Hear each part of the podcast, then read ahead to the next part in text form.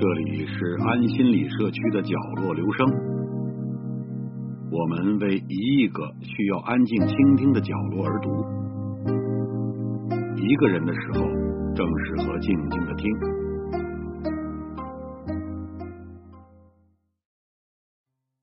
茶叶是春天写给大地的情诗。清人的《西河诗话》里说，京城快到清明节，马车押送茶缸入京。用小锡瓶储茶叶数两，外面贴着大红印签，马上春茶。北京素来是春脖子短，这时候王侯公卿还穿着皮衣御寒，喝上一杯直叹：江南春色至矣。其实春色又何止江南独有？从海南五指山下，最早旧年冬至就能采摘的白沙绿茶。到黄海之滨，沐浴在北国风光中的日照绿茶，春色随着纬度层层递进，春茶也向更北处点染江山。其中有以北纬三十度所产的春茶为最佳。在这条黄金产茶带上，浙江的西湖龙井，江苏的洞庭碧螺春，安徽的六安瓜片。携手开启江南春色。不远处，福建的福鼎白茶、宝溪春光开始散发清香。往西去，河南的信阳毛尖在中原大地上一枝独秀。四川峨眉山上的竹叶青茶早已苍翠欲滴。同一时间，湖南的安化黑茶、云南的普洱茶等发酵茶也进入了春季采茶期。雀舌、仙毫、毛尖、瓜片、雪芽、紫笋、银针，茶名往往如诗题，浓缩着春天的生机和诗意。中国是茶之故乡，中国西南则是茶叶故乡中的故乡。最古老的野生茶树产于云贵，并向周围地区扩散。一九八零年出土，距今一百万年的。茶籽化石就出土于贵州青龙、普安两县的交界处。此后，茶叶向西南各地传播。战国时期，秦人取蜀；汉唐盛世，蜀道通达，由此茶叶逐步流行于世。中国最早的茶产业链即诞生在与云贵接壤的四川。唐茶以蜀茶为重。从地理位置上看，四川确实是唐代最理想的茶叶产地。它一方面靠近云贵，有野生茶树的生长基础，又直通都城长安，是整个王朝的粮仓，更是湿润多雾，利于茶叶诞生风味物质。春茶上市时间有早于江浙闽粤。烹茶禁句，五羊买茶。全世界最早关于饮茶、买茶、种茶的文字记录就出现在四川，来自于两千多年前西汉大词赋家王褒的《同约》。而传说西汉时的道士吴礼真曾在蒙顶山种下了一棵茶树，成为了传说中最早的种茶人。四川之茶首推蒙顶，白居易。把蒙山称为茶中故旧，是中国茶文化之渊薮。蒙顶茶中有绿茶蒙顶甘露，黄茶蒙顶黄芽，另有一位唐代的剑南贡茶蒙顶石花，竟然传续千古，隐隐影响了今天依旧风靡全球的竹叶青茶。如果说蒙山茶是旧友，那么。峨眉山所产的竹叶青茶则是新枝。作为扁形炒青绿茶，竹叶青的加工工艺接近蜀地传统的石花工艺。一泡如绿竹舒展，眉清目秀，入口茶汤鲜爽如天降甘霖。二零二一年茶叶青入选全国十大高端名茶，在一众代泡茶、拼配茶、研磨茶中，作为唯一以绿茶为主要品类脱颖而出的中国名茶，竹叶青仿佛是工业丛林中一枝独秀的传统艺术品，常绿常青，生机盎然。从蒙顶山到峨眉山，从蒙顶茶到竹叶青。两座名山一北一南，仿佛续接着蜀地飘香两千年的茶韵。江南烟雨茶叶，如果中间再添入“文人”二字，就勾勒出了一条完整的图景。仿佛茶叶这种清雅之物，天生就是为了江南而生的。从隋唐到明清，天下文人都爱江南，天下茶人都偏爱江南茶。哪怕茶圣陆羽也有私心，独宠浙江湖州的故主子笋，还特地采一捧一的强调：子者上，绿者次，笋者上，芽者次。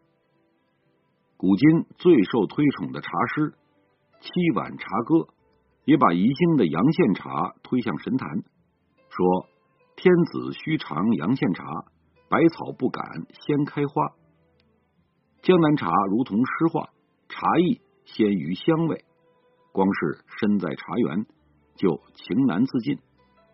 大凡出名的江南茶，无一不是出生于山水锦绣之中，无一不是扬名在文人墨客之手。苏州的洞庭碧螺春，生长的环境就极其苛刻。太湖中有两座小岛，西边的唤作西山，东边的。名作东山，日久天长，东洞庭山与陆地相接，成为三面环水的半岛；而西洞庭山依然遗世独立，身居湖心。碧螺春就生长在这太湖烟水迷蒙的东西二山之上，如同白银盘中一青螺。碧螺春常有，但洞庭碧螺春少见。唯有湖中二山所产，寥寥无几的，才能冠以洞庭之名，才饱吸了太湖烟水出落的楚楚动人，散发着下煞人香。从宋代范成大钟情的水月茶，到清人赞叹的梅圣美称香雪海，茶间争说碧螺春，山水诗文塑造了碧螺春独有的魅力。太湖如此，西湖更负盛名。明清以来，西湖龙井就是文人士大夫们极力追求的名茶。晚明的张岱、清代的袁枚两大才子，亦是两大老饕，都对其赞不绝口。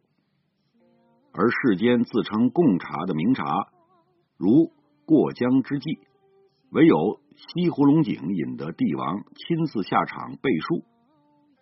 乾隆下江南，专程赴狮峰山下胡公庙品饮。传说将庙前十八棵茶树封为御茶。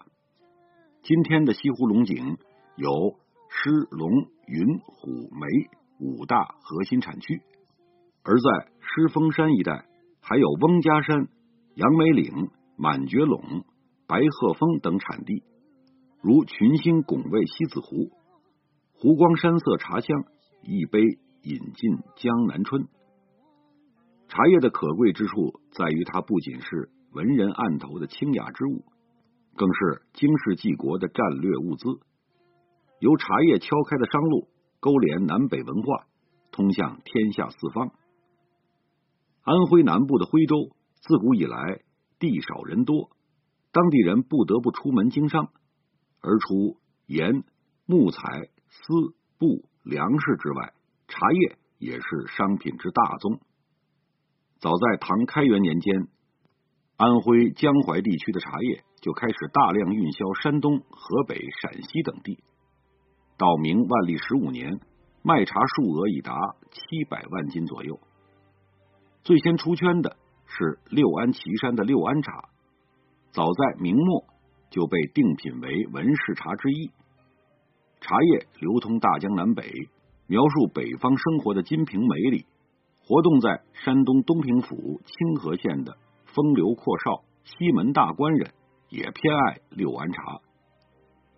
西门庆坐在床上，春梅拿着净瓶，夫人重新用铅手磨盏边水渍，点了一盏浓浓艳艳芝麻、盐笋、栗丝、瓜仁、胡桃仁、家春不老、海青拿天鹅、木须玫瑰坡卤、六安雀舌芽茶。西门庆刚夹了一口。美味香甜，满心欣喜。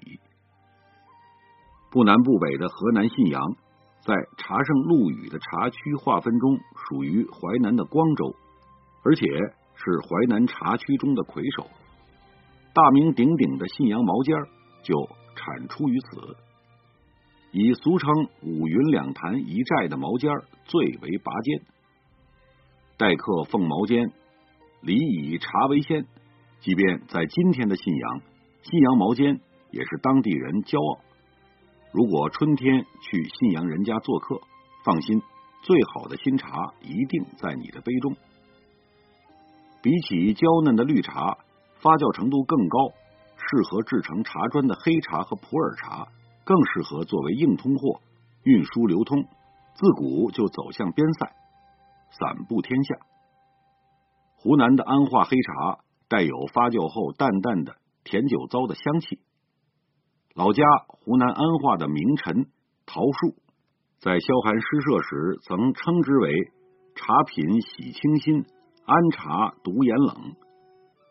和走轻盈路线的绿茶不同，安化黑茶大开大合，沉郁刚猛，别有一番气吞山河的风味。明末清初。有赖于晋商和安化茶人的强强联合，共同开辟出了一条南以安化为起点，北至中俄边境恰克图的万里茶路。安化黑茶曾一路销往蒙古，甚至翻越国界，在俄国大受欢迎。相比于蜀茶，江南的茶，云南普洱成名稍晚，曾属于当地少数民族的私藏佳品。在勐海布朗山的云海深处，古茶树是布朗族人的信仰。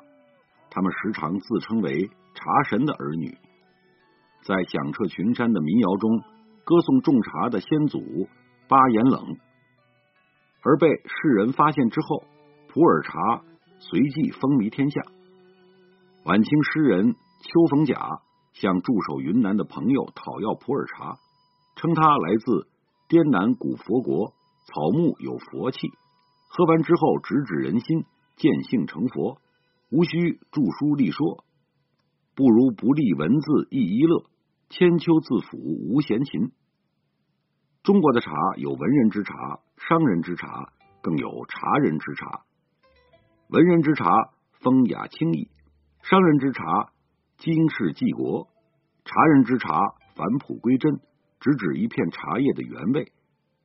真正执着于茶叶本身滋味，把饮茶作为日常生活的一部分，而且人人皆爱喝茶的省份，当属茶叶大省福建。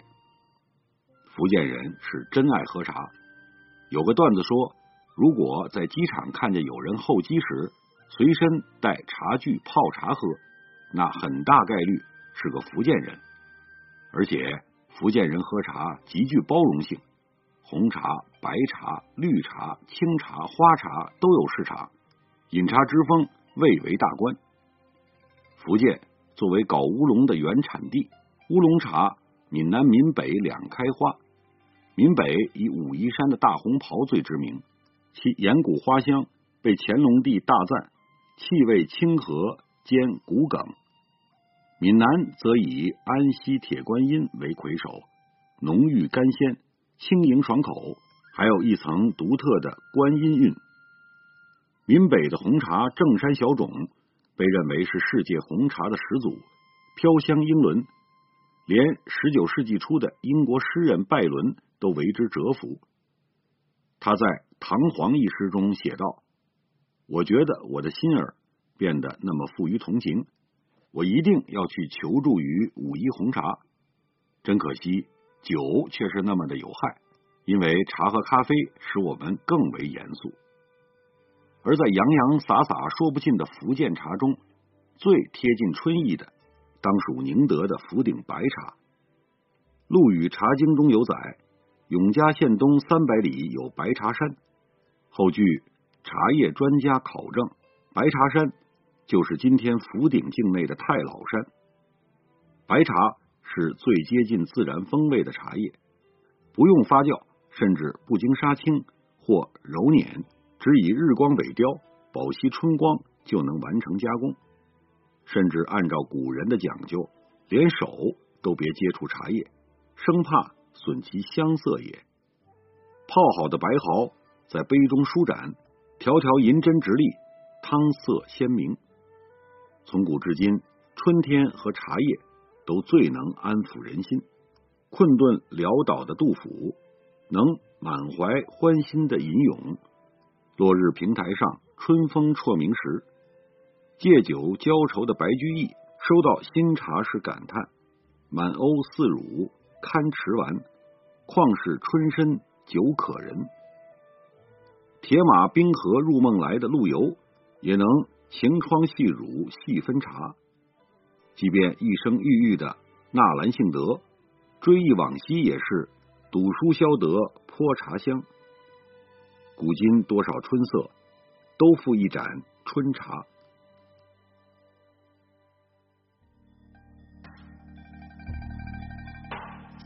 以上为您朗读的是选自公众号“地道风物”上的一篇文章。谢谢来自每个角落的慧心倾听，请记住这里。